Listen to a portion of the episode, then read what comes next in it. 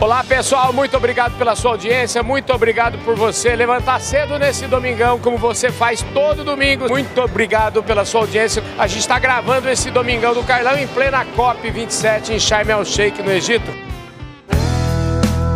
Podcast Fala Carlão.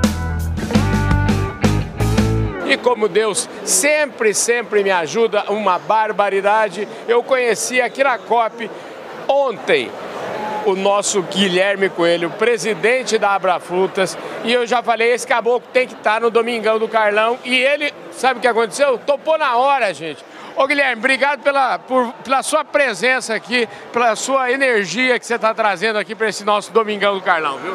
Fala Carlão, olha, a minha vinda à COP já se completou lhe conhecendo e fazendo essa entrevista para o Brasil. Você falou aqui em acordar cedo. Eu sou engenheiro agrônomo, formado na Unesp em Jabo de Cabal. E tem três coisas que eu gosto. Acordar cedo, não tenho medo de sol nem de poeira. Eu sou do agro igual a seus telespectadores. Olha, deixa eu te falar, aqui no Domingão a gente tem um, um modelo de, de, de bate-papo. Você é um cara que tem uma posição extremamente importante, um grande exportador de frutas, enfim. Mas ninguém nasce assim, ninguém nasce presidente e todo mundo tem história para contar. E eu quero ir muito fundo nessa história, porque eu sei que a sua história vai lá para trás. Eu sei, a gente já falou aqui, deu uma palhinha aqui nos bastidores. Então eu quero saber quem é o Guilherme Coelho. Me fala um pouquinho da sua me fala um pouquinho dos valores que você herdou da sua família. Eu gosto sempre de começar o programa de domingo falando disso. Oh, veja só, eu sou neto de um tangedor de cabras chamado Clementino Coelho. Ele era um homem muito rude e que começou a vida com muita dificuldade. Mas ele tinha um tino comercial enorme e ele fez os seus negócios em Petrolina, Pernambuco, às margens do Rio São Francisco. E ele tinha uma coisa naquela época que era fazer com que seus filhos, que eram 17, 17, depois ficaram 10. Os outros morreram naquela época, tinham dificuldades da saúde. E estudar em São Paulo. Então eu teria hoje vivo um tio meu chamado Geraldo Coelho, que teria 92 anos. Então eu sou formado em Jabuticabal e tenho dois filhos que estão se formando agora em São Paulo. Um Bruno na Fundação Getúlio Vargas e Arthur na PUC em Direito. Então isso é uma história da gente, de poder cada vez mais ter uma melhor educação nos melhores colégios do Brasil. Você já falou do seu avô, eu queria que você falasse também do seu pai, pode falar da sua avó, pode falar da sua mãe, porque mãe é um negócio sagrado, é uma coisa. Eu, eu é. gosto muito de ouvir essas histórias. É, meu, meu pai é, é, era um homem. Era um homem de uma sensibilidade enorme. A minha família é toda política. Uhum. E o mais velho dos irmãos chamava-se Nilo. Nilo se formou em medicina, no Rio de Janeiro. E Nilo foi levar Oswaldo, que era o meu pai. O meu também chama Oswaldo, então quero mandar um abraço pro meu pai, Oswaldo.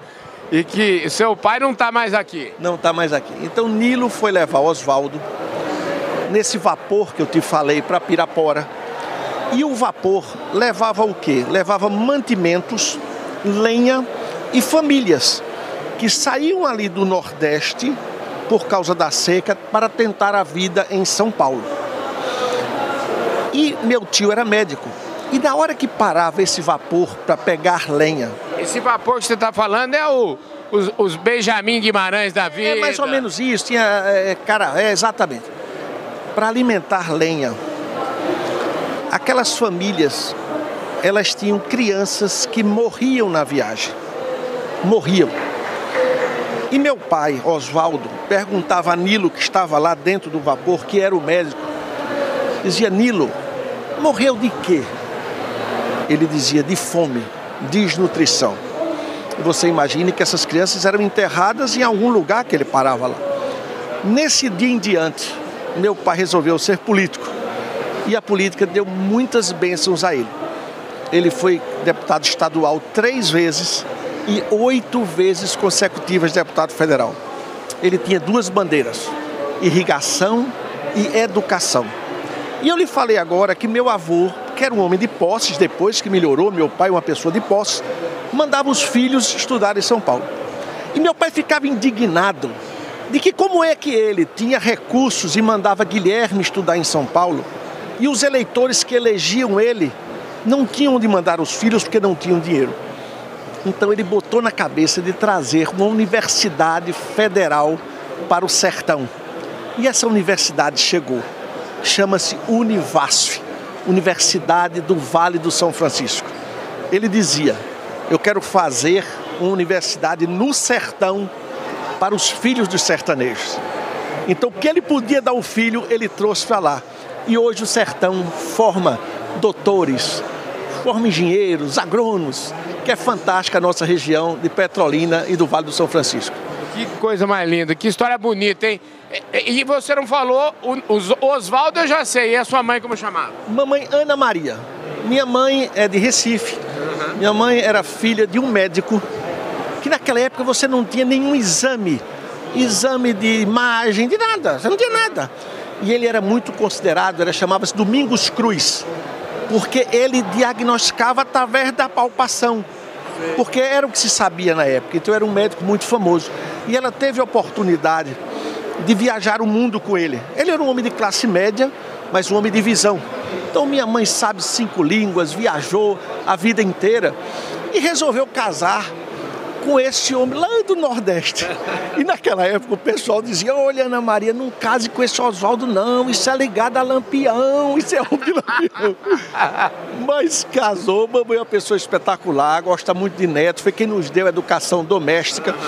Eu tenho cinco irmãs, sou filho único e agradeço muito tanto a meu pai como minha mãe. Minha mãe é viva, ativa, uma Quantos pessoa extraordinária. Mamãe tem 83 anos. Que benção, hein? Que benção, uma benção, uma benção para todos nós.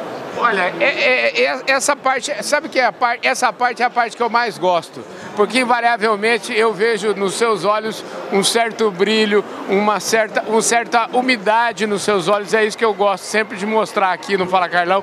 O, o ser humano por trás dos empreendedores existe sempre, você, é você, é, você é desses, viu? É, eu gosto muito de empreender, eu gosto muito de. Eu tenho muitos sonhos, né?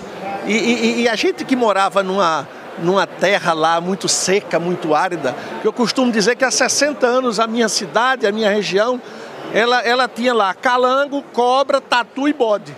E hoje é o terceiro maior PIB agro de exportação de frutas do Brasil. A fruta mais exportada do ano 2021 é a manga. 90% da, da manga é produzida em Petrolina e Juazeiro, aquela região. 95% é da uva, sai também de lá.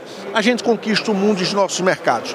Eu estou aqui na Abra Frutas como presidente, uma associação muito forte. Nós temos 90 associados, responsáveis por 70% de todas as frutas exportadas no Brasil. A gente tem as melhores frutas, desde o Rio Grande do Sul, a maçã, você passa ali para o São Paulo pelo limão, pelo mamão, pelo abacate, chega a manga, a uva, ao melão no Rio Grande do Norte, enfim.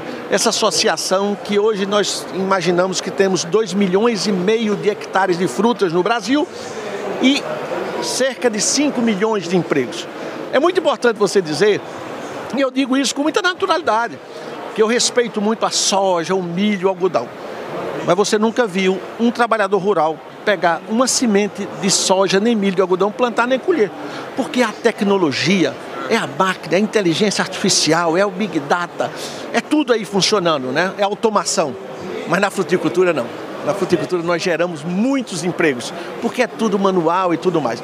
E é uma atividade que você tem a inclusão da mulher. Ninguém embala uma caixa de qualquer fruta igual a mulher. Seu carinho, seu amor, seu acondicionamento, etc. Tal. Então a gente fica muito feliz que é uma atividade inclusiva. Olha, eu conversando num evento em São Paulo, acho que dois ou três anos atrás, sobre frutas, eu percebi o seguinte, que o pessoal da fruta, ele está muito próximo do consumidor, assim, mas pertinho, colado. É diferente da agricultura de, de, de áreas eh, como a soja, o algodão e tal, que nem sempre a gente está pertinho. E isso é, uma, é um grande diferencial, né? Porque você, vamos dizer assim, está com o ouvido ali, exatamente no que o consumidor quer eu, eu, é errado o que eu pensei ou não? Não, você está certinho. Quem, quem, tiver um quintal dentro de casa tem um pé de goiaba, um pé de limão, um pé de alguma coisa. Uhum. Não é isso? E a fruta, ela está próxima mesmo. Hoje de manhã, milhares de crianças, de bebês de 10 anos, comeram uma papinha ali de, de, de maçã, comeram uma papinha de banana. Um cidadão de 90 anos, antes de dormir hoje, vai comer metade de um pamão papaya. As pessoas tomam como fruta, comem fruta no café, na sobremesa, leva para o trabalho, para o lanche. O que é está acontecendo com o mundo depois dessa pandemia? E ainda existe a pandemia. O mundo está comendo saudável. Não tem nada mais saudável do que uma fruta. Não tem nada mais saudável em termos de sais minerais, em termos de vitaminas. Então, só para você ter uma ideia, Carlão, entre 2020 e 2021 nós crescemos 20% em dólar de exportação e 18% em volume. E nós temos um mercado interno enorme. Então a gente precisa cada vez mais produzir frutas de qualidade e mandar para o mundo, sempre respeitando a sustentabilidade. Nós temos para exportar uma fruta para um supermercado na Inglaterra, nos Estados Unidos, na Europa. Nós temos que ter certificados internacionais. São auditorias internacionais que vão até as fazendas da gente. Vem a parte social. Vem cá, Fazenda de Guilherme, todo mundo tem carteira assinada. Os ônibus que levam e trazem os funcionários, os pneus estão bons, o motorista tem a carteira, o contrato está em dia, o tratorista está usando o EPI, que é o equipamento de produção individual. Como é que ele está trabalhando? Aí você tem um certificado. É que ele está cuidando do meio ambiente? Que a área de reserva florestal de Guilherme está ok, está intacta. Como é que está a manipulação do alimento dentro do packing house? As mulheres estão usando touca, estão lavando as mãos de duas em duas horas, não tem nenhum cruzamento de ter problema de infecção. Aí você tem essas certificações. Então nós estamos preparados com as certificações internacionais. Por isso que nós estamos aqui na COP, para dizer ao mundo que a fruticultura não desmata. A fruticultura não queima. O que nós temos na Amazônia é o açaí. O açaí é extrativista. São florestas e florestas que geram milhares de empregos. Então nós estamos dentro do que o mundo quer, do que o mundo precisa e do que o mundo sonha para as futuras gerações. Agora, o mais importante disso tudo, eu, se eu não estiver enganado também, eu vi uns números que falam o seguinte: que o espaço de crescimento da fruticultura brasileira ainda é enorme, porque a nossa participação de exportação é, é muito pequena. E, de novo, eu, eu lhe pergunto, eu li errado ou estou certo nessa afirmação? Você está certo. O Brasil é o terceiro maior produtor de frutas do mundo. Porém, somente o vigésimo terceiro exportador. Nós exportamos o ano passado 1 bilhão e 60 milhões de dólares de frutas. É um número, é um número, mas pode ser muito mais. O que a gente precisa é empreender, é plantar, é acreditar que o mundo adora nossas frutas, porque são as melhores frutas do mundo. Agora, é, para a gente ter uma noção, aí você falou que nós somos o, o, o, o terceiro, o terceiro maior, maior... maior, produtor e o vigésimo terceiro exportador. Quem é o maior produtor e maior exportador? Estados Unidos e Índia. Estados Unidos e Índia. E eles estão muito, muito anos luz. Muito, muito, muito, mais, muito mais na frente. Ou Muito. seja, a gente ainda tem. A boa notícia é que a gente então tem, tem agora, um agora mesmo, agora mesmo nós estamos. Faz parte né, do objetivo da nossa associação Abrafrutas abrirmos mercado. Uhum. Estamos abrindo mercado de algumas frutas para outros países. Isso é um processo lento, demorado, mas existe. Nós estamos aqui nessa expectativa, nos próximos três meses, abrirmos o mercado da China para uva muito interessante. Como a gente faz para maçã, como a gente faz para o limão em outros países que a gente tem a demanda. Então a gente está muito animado com isso. Quem que é que é o maior comprador do Brasil hoje em frutas? Boa pergunta. 70% de toda a fruta exportada do Brasil vai para a comunidade comum europeia. Uhum. 15% vai para os Estados Unidos. 10% para a Inglaterra e o resto para o resto do mundo. E o Brasil? O Brasil consome frutas como deveria Não. ou está longe? Tá, o Brasil consome cerca de 60 quilos de frutas por ano. A Organização Mundial de Saúde sugere 150, então nós precisamos crescer o consumo de frutas sim. E a Abrafrutas só pensa em exportação ela, é, ela... ela é mais focada em exportação, mas a gente também, lógico, atende o mercado interno. E uma coisa muito interessante, Antigamente se tinha uma, uma, uma, conversa, dizia, não, a fruta que é boa a gente manda para a Europa, o que não presta, bota no Brasil. Isso não existe mais. São Paulo virou Europa. O que é isso?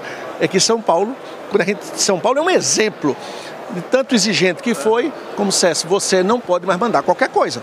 Você até pode mandar alguma coisa que não seja daquela mesma qualidade, mas é uma categoria de fruta que você sabe que está comprando uma coisa numa qualidade menor. Mas isso é uma grande sensação na França, da chamada fruta feia. Mas o que é fruta feia, Guilherme?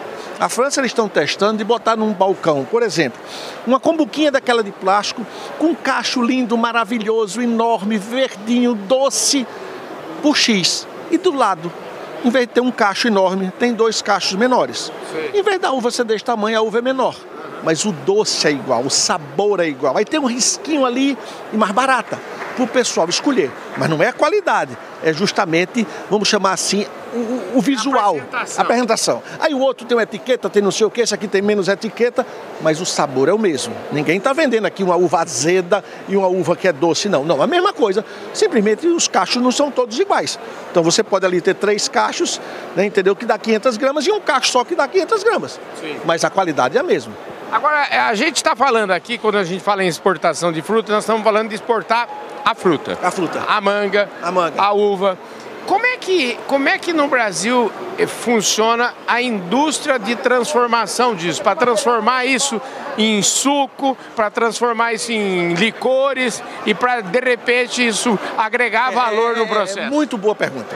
Olha, é uma distância enorme entre quem produz exporta uva in natura de qualquer valor agregado. A maioria dos produtores são da Abra Frutas, exportam fruta in natura. É outra coisa. Aí entra na área da indústria e já é outro, é, é, é, outro negócio. É outro, é outro ramo. É outro ramo, outra especialidade e tudo mais. Agora, vem cá, você falou para mim o seguinte, que lá em Petrolina tinha, como é que era? As atividades econômicas lá era cabra, não, lá a gente criava. Era calango? Calango há 70 anos. É calango, cobra, bode e tatu. Quatro coisas. Agora, eu acho que você não falou aqui ainda, aqui no programa, já falou para mim fora daqui, mas aqui você falou já da, do empreendedorismo do seu avô, falou do seu pai, seu pai é, três vezes deputado estadual, oito, oito vezes deputado federal, trouxe universidade para lá.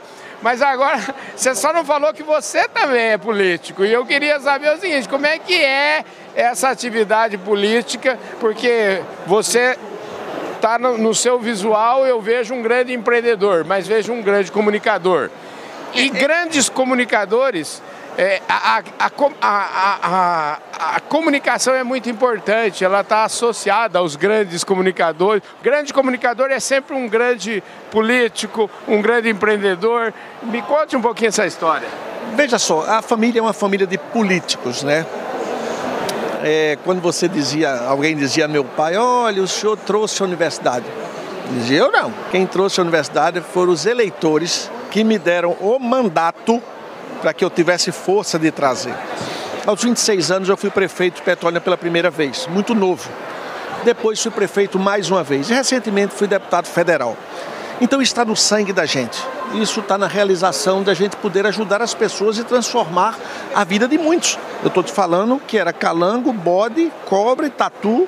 Hoje é manga, uva, goiaba, exportação, mundo, cop. Veja a transformação. Deus ajudou muito. O que é que Deus nos deu? água do Rio São Francisco, deu sol, terra e vontade de muita gente trabalhar. Foi isso que transformou esse Nordeste como um todo. Então, isso é a vontade que nós temos. Então, eu sempre fui aquele misto de empresário, quando eu tenho minha empresa, chama Santa Felicidade, a gente exporta manga, uva. Gosto do, do associativismo, né? E estou aqui na. Estou como presidente da Abrafrutas com muita honra, muito gosto, mas também gosto da política. Então é esse misto de político com empresário. A, a política, na verdade, goste-se ou não, você, ela é, é através dela que se resolve as coisas. Né? É, a gente tem que saber que é isso aí. Muita gente, ah, não quero votar em ninguém, ah, não quero falar com ele. Não, não, não. A política é que aumenta a gasolina ou diminui. A política aumenta o imposto, não, não. A política você bota uma pessoa boa ou ruim. Então a vida da gente está envolvida toda na política. A política é, quem, é, é, é a arte de fazer com que as coisas aconteçam, para o bem ou para o mal. Não é isso? Então essa minha atividade que eu gosto, que é do agro, e essa Abra Frutas, nessa nossa associação, que é uma associação forte, única no Brasil, não tem várias associações de fruticultura, nós temos essa associação, ela reflete a vontade da gente de promover o Brasil, através de um convênio que a gente tem com a Apex. Tá? A gente tem um convênio com a Apex, são todas as feiras, por exemplo, feiras de frutas. Aqui nós temos uma feira de clima, feira de frutas é Abrafrutas que está à frente do stand, de recebendo os importadores e tudo mais. E a gente tem na, no Brasil uma agricultura muito importante, a agricultura que cabe para todos. Nós temos uma agricultura familiar fantástica, que são muitos que produzem para muitos e alimentam muitos e bota comida na mesa das pessoas. Isso é o que nós queremos. Nós queremos fazer isso com sustentabilidade. Essa história da agricultura familiar, eu sempre costumo dizer que acho que a, todas as agriculturas são familiares. Muda é o tamanho da, das propriedades. Né? Mas né? é, Carlos, de, de, vez em quando fica dizendo, ah, porque você é grande, o outro é pequeno, o outro não sei. Não, não tem nada disso. Somos um só, fazemos as mesmas coisas. Né? Uhum. E quem era grande ficou pequeno, quem era pequeno ficou grande, enfim. Vamos trabalhar pelo agro. e, e trabalhar pelo agro como é que você está mudando o foco aqui um pouquinho para essa COP? Não sei se, se esta é a sua primeira, segunda, terceira. Segunda. A segunda COP. Como é que você enxerga esse movimento todo que, que acontece aqui? Olha, é o mundo vindo discutir o futuro, o clima. E aí é importante uma reunião dessa. Uma reunião dessa não pode ter radicalismo. Tem que ser uma reunião que a gente veja o que é que vai acontecer, os estudos e ouvir a todos. Isso é que a gente aqui tem ouvido. Mas a COP é fundamental. Mas a gente precisa saber que nós temos que alimentar o mundo. Existem milhões de pessoas no mundo que não sabem de manhã o que é que vai almoçar. Então a gente tem que respeitar o meio ambiente, mas ao mesmo tempo a gente tem que fazer com que a gente possa produzir de maneira sustentável, de maneira organizada, respeitando o social, a governança e o meio ambiente. Olha, eu quero fazer um, um, breve ato aqui nessa minha conversa agora. Eu quero mandar um abraço pessoal lá da Employer, que é a nossa apoiadora, patrocinadora aqui do programa Domingão do Carlão. A Employer, como vocês sabem, é uma empresa de 35 anos que, cujo foco é trabalho temporário. Ela fornece tecnologia nessa área para que ah, o empreendedor rural possa contratar o trabalhador temporário porque a gente sabe que no agronegócio tem época de plantar, época de colher, tem época que se precisa de mais mão de obra, outra menos mão de obra. Então, um trabalho top de linha lá do pessoal do, do Marcos Abreu e toda a equipe dele, um time de mais de 500 pessoas lá, focada em fornecer trabalho temporário. Eu imagino para empresas como a sua, por exemplo, com e para outras grandes. Com certeza, empresas. o Marcos tem. Marcos, você falou? Marcos, Marcos, Marcos tem que botar o foco lá na nossa região Lá nós temos 120 mil hectares irrigados, mais de 250 mil pessoas. Ele tem que botar o foco lá. Maravilha. Bom, eu já dei esse recado então para o Marcos. Quero dizer também que a nossa cobertura aqui da COP27 tem o apoio da Singenta. A Singenta que está lançando aí, lançou há dois anos e já está um sucesso o programa Reverte, que visa é, recuperar pastagens degradadas. O objetivo de recuperar um milhão de hectares já está em perto de 100 mil hectares. Enfim, isso vai longe. Um conjunto de empresas que é, Singenta, TNC, Embrapa e também tem o agente financeiro trabalhando nisso tudo para levar, sabe o que? Financiamento para o produtor. O negócio de agricultura é um negócio que demanda capital. Eu imagino que na, na fruticultura o investimento deve ser robusto. Me fala um pouquinho como é que é isso. Importante, importante. Nós, no Brasil hoje nós temos os agentes financeiros, né? No Nordeste a gente tem o Banco do Nordeste, uhum. tá certo? Temos o Banco do Brasil, não é? Fazendo um excelente trabalho porque o agro, de fato, ele tem que ser financiado. Quando Deixa eu mandar um recado aqui também pro pessoal do Bradesco, viu? O Bradesco, Bradesco o Bradesco é apoiador aqui do programa eu Fala já ia, Eu já ia falar do Bradesco, que você pensou que eu não ia. Mas o Bradesco também está presente, enfim, todos os bancos, é interessante. Os, hoje o agro precisa ter um investimento a longo prazo, juros compatíveis, uhum. tem o custeio, é muito importante para o agro os financiamentos. O financiamento, ah, porque o agro, é, e aí é a minha pergunta, o agro, para reformar um hectare de pasto, gasta-se 5, 6 mil reais. Quanto custa formar um hectare de manga para exportar, tal, dentro desse padrão aí que você falou? Como é que está de uva hoje? Para você, depois de você ter a área já desmatada até produzir, custa 200 mil reais. Um ano e meio, a primeira safra. Manga deve ser 50 mil reais, a mesma coisa, que manga só dá com três anos. Rapaz, hein? É, meu amigo. Você falou é... um negócio aqui que é até perigoso a gente falar aqui. Nós estamos na COP, você falou depois de desmatar a área, não. Não, desmatar. Depois de.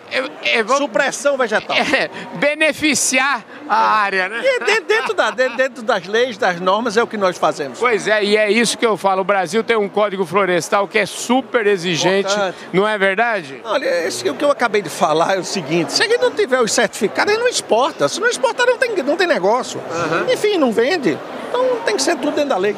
Escuta, Abra Frutas, crescimento, como é que está a sua expectativa de, de crescimento para 2023, para 2025? Não, Qual é o plano estratégico de não, vocês? Não, nós estamos em abrir mercados, produzir fruta de qualidade o ano todo. Esse ano a gente nós tivemos muitas chuvas no Nordeste, faz com que a nossa produção até agora, é, é, os números não estão nos ajudando tanto de, de, de, bater um recorde, um novo recorde, mas isso faz parte do agro, é uma indústria de céu aberto, tem hora que dá, tem hora que não dá, mas nós estamos muito animados porque tem mercado para isso. Olha, eu queria agradecer muito sua presença aqui no nosso Domingão do Carlão, dizer que você é um grande craque, um grande exemplo para todos nós que militamos aí no agronegócio. Você é uma pessoa fora de série. E te perguntar o seguinte: você falou que seus filhos estão estudando em São Paulo já. Você já, já tem algum filho que pensa ser político também ou não? Não, não. Esse povo, povo tem que estudar aí, depois mostrar serviço e depois pensar nisso. Tem ah, é? tempo. É? Agora eu queria, para finalizar, mandar um abraço para minha turma de Jaboticabal, que a gente chama de Agro 84. Nosso presidente Aurino, a gente tem hoje ainda um WhatsApp, se fala, agora mesmo vai ter um evento, não vou poder ir e dizer que eu vou botar no meu currículo essa entrevista, que eu só lhe via pela televisão e agora aqui estou lhe vendo ao vivo e a cores. Imagina. Um abraço, muito obrigado. Olha, falar em turma, esse negócio de turma, parece que você estudou lá ou, é, com o Carlos Pelicer também, que já teve aqui no já domingo. Já teve, eu assisti o programa dele. Esse negócio de turma, ah. eu cheguei em Jabuticabal, fui morar num hotel. Uhum. Com três meses eu vi que não dava, eu tinha que ir para uma república. Uhum. E formamos a república. Uhum. E as pessoas lá, a gente não se conhecia, etc. Tal, e começavam a falar, um negócio que eu nunca me esqueço, de colchão duro. Rapaz, vamos comprar um colchão duro essa semana. Eu digo, meu Deus, eu não conheço esses caras. Pô, tá comprando colchão duro. Colchão duro era o tipo da carne que a gente comia, porque era estudante. Maravilha. Ô Guilherme, show de bola esse papo com você, um abraço, viu? Agradeço irmão. demais. Saúde, eu só que desejo saúde. Saúde. Tá saúde. saúde é só o que a gente precisa. É né? verdade, é verdade. Deus lhe proteja. Parabéns, você começou o programa falando em Deus. É isso aí, gente. Deus sempre me ajuda.